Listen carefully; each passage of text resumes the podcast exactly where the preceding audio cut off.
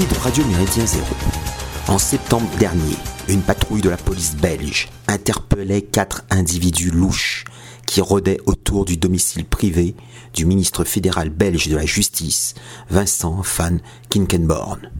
Leur intention visait à l'enlever ou à ravir l'un de ses proches.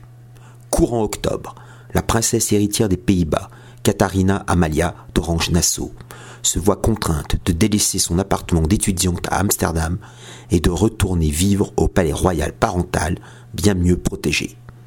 Quant au Premier ministre néerlandais, Mark Rutte, il ne se déplace plus seul en vélo.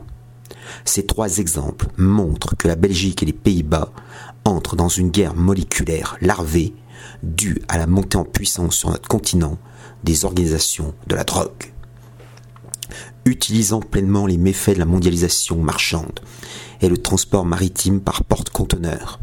Des groupes criminels, belges et néerlandais, tels la Mokro Mafia, coopèrent avec les bandes organisées d'Amérique latine.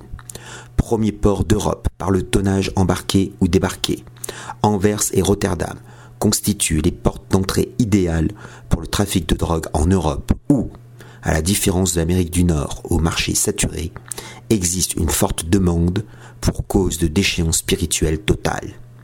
Le port français du Havre, en Normandie, bénéficie lui aussi de cette activité illégale fort lucrative, mais dans des proportions moindres. La zone portuaire d'Anvers s'étend sur 500 km, soit environ 5 fois la surface de Paris. Les rues de ce vaste complexe ne sont pas répertoriées, ni cartographiées, ni indiquées par satellite. Selon les dockers et des délinquants repentis, il est assez facile de livrer une grosse cargaison de drogue sans se faire remarquer. Des reportages récents témoignent de l'inquiétante situation des ports de la mer du Nord.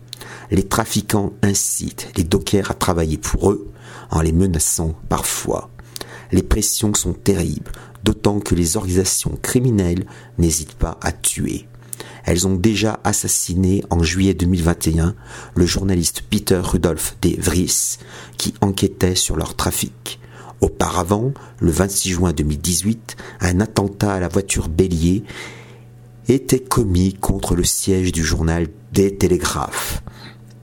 Outre les journalistes trop curieux, ces nouvelles mafias transnationales vise d'autres groupes concurrents, fusillade en pleine rue, jet de grenades, explosion à la bombe, exécution sommaire, rythme le quotidien de la cité flamande en proie à une insécurité grandissante. Si les Pays-Bas et la Belgique ne sont pas encore des États en déshérence, bien qu'il faille soupçonner l'insistance des nouvelles mafias auprès des principales formations politiciennes, ces deux pays entrent dans une phase chronique de violence publique croissante qui s'apparente à la situation chaotique de la Colombie dans les années 1980-1990, quand le gouvernement de Bogota affrontait le célèbre et redoutable cartel de Medellín de Pablo Escobar en dépit des saisies records de cargaisons illicites et le démantèlement répété des réseaux, police et justice, victimes des coupes budgétaires décidées au nom de l'ultralibéralisme maastrichtien, n'indiquent plus le phénomène. Le déploiement de l'armée dans l'air portuaire serait une possibilité que les autorités belges refusent pour l'heure d'envisager, par crainte de favoriser encore plus le vote populiste le bourgmestre d'Anvers, le national-centriste indépendantiste Bart de Wever, chef de la NVA, Nouvelle Alliance Flamande, critique la faible réactivité des gouvernements régionaux et fédéral qui lui sont hostiles. La hausse de la délinquance en Flandre, y compris à la campagne, où se multiplient les points de deal, profiterait en priorité, d'après les sondages, aux Belang par pruderie droit de l'homiste. Les reportages ne mentionnent pas la conjonction de deux phénomènes qui bouleversent en profondeur la physionomie générale de la Flandre belge et des Pays-Bas. Ces deux plats pays paient aujourd'hui 50 ans d'immigration extra-européenne voulue et encouragée les dirigeants des bandes mafieuses ont des origines halogènes. Vit en Belgique et aux Pays-Bas une importante diaspora marocaine dont les meneurs proviennent de la région septentrionale du Rif, historiquement rétive à Rabat. Le dimanche 27 novembre 2022, les Bruxellois ont peut-être compris qu'un grand remplacement démographique s'effectuait avec les émeutes provoquées par des Marocains heureux de célébrer la victoire au Qatar dans le cadre de la Coupe du Monde de balle au pied de leur équipe sur la Belgique 2-0. Divisée en plusieurs clans, plus ou moins puissants et souvent rivaux, la Mocro-Mafia ne forme toutefois pas un ensemble cohérent puisque les conflits tribaux de là-bas se cumulent aux contentieux commerciaux d'ici et maintenant.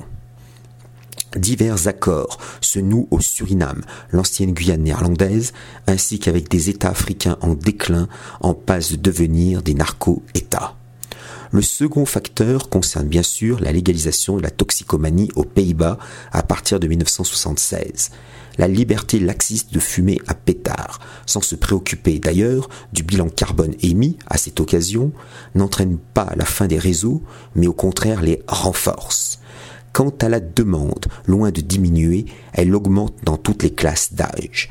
Le 10 août 2022, une trentaine de sénateurs PS publiait dans le monde une tribune libre en faveur de la dépénalisation du cannabis, en avançant des motifs les plus grotesques les uns que les autres.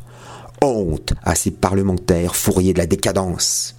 Parmi les signataires, pour qui il serait plus grave de ne pas porter de masque que de fumer un joint, il y a l'actuel vice-président du Sénat et élu de l'Oise, Laurence Rossignol, déplorable ministresse de la famille de 2016 à 2017 sous Flamby, qui soutient par ailleurs la pénalisation de pauvres clients de braves prostituées, alors qu'ils ne font que satisfaire un impératif naturel légitime, ce qui n'est pas le cas pour la drogue.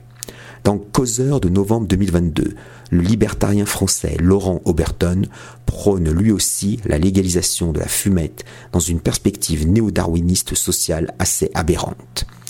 Il importe non seulement de briser les réseaux de trafic de drogue en s'attaquant aux producteurs, aux distributeurs, aux transporteurs et aux guetteurs, il faut aussi se montrer impitoyable envers les consommateurs.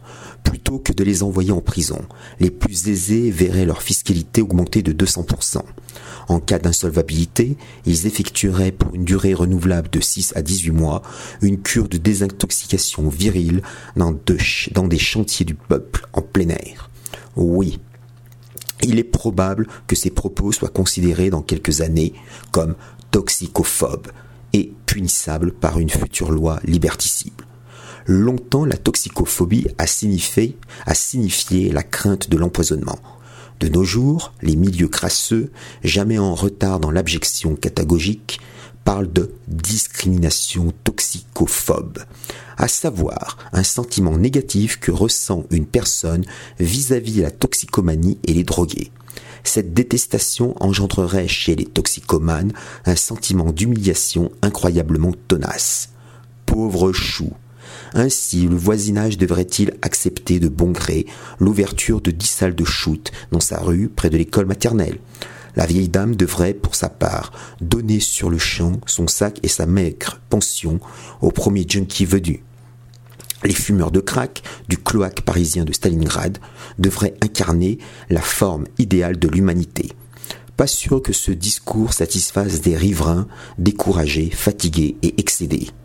L'ombre pesante de la narco-guerre plane sur toute l'Europe occidentale. Le recours aux drogues contribue à l'ethnocide en cours des albos européens. La réponse draconienne doit être militaire et implacable. On n'est plus au temps des expériences élitistes relatées par Charles Baudelaire, Gérard de Nerval, Alexandre Dumas, Théophile Gautier ou Eugène Delacroix, ou même par Ernst Junger dans Approche, drogue et ivresse 1970. La massification des drogues et leur démocratisation posent un évident problème social et sanitaire, psychologique et philosophique, économique, politique et géostratégique.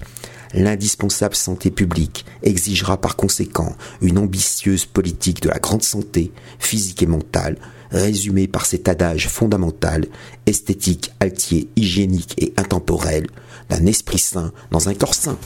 Salutations flibustières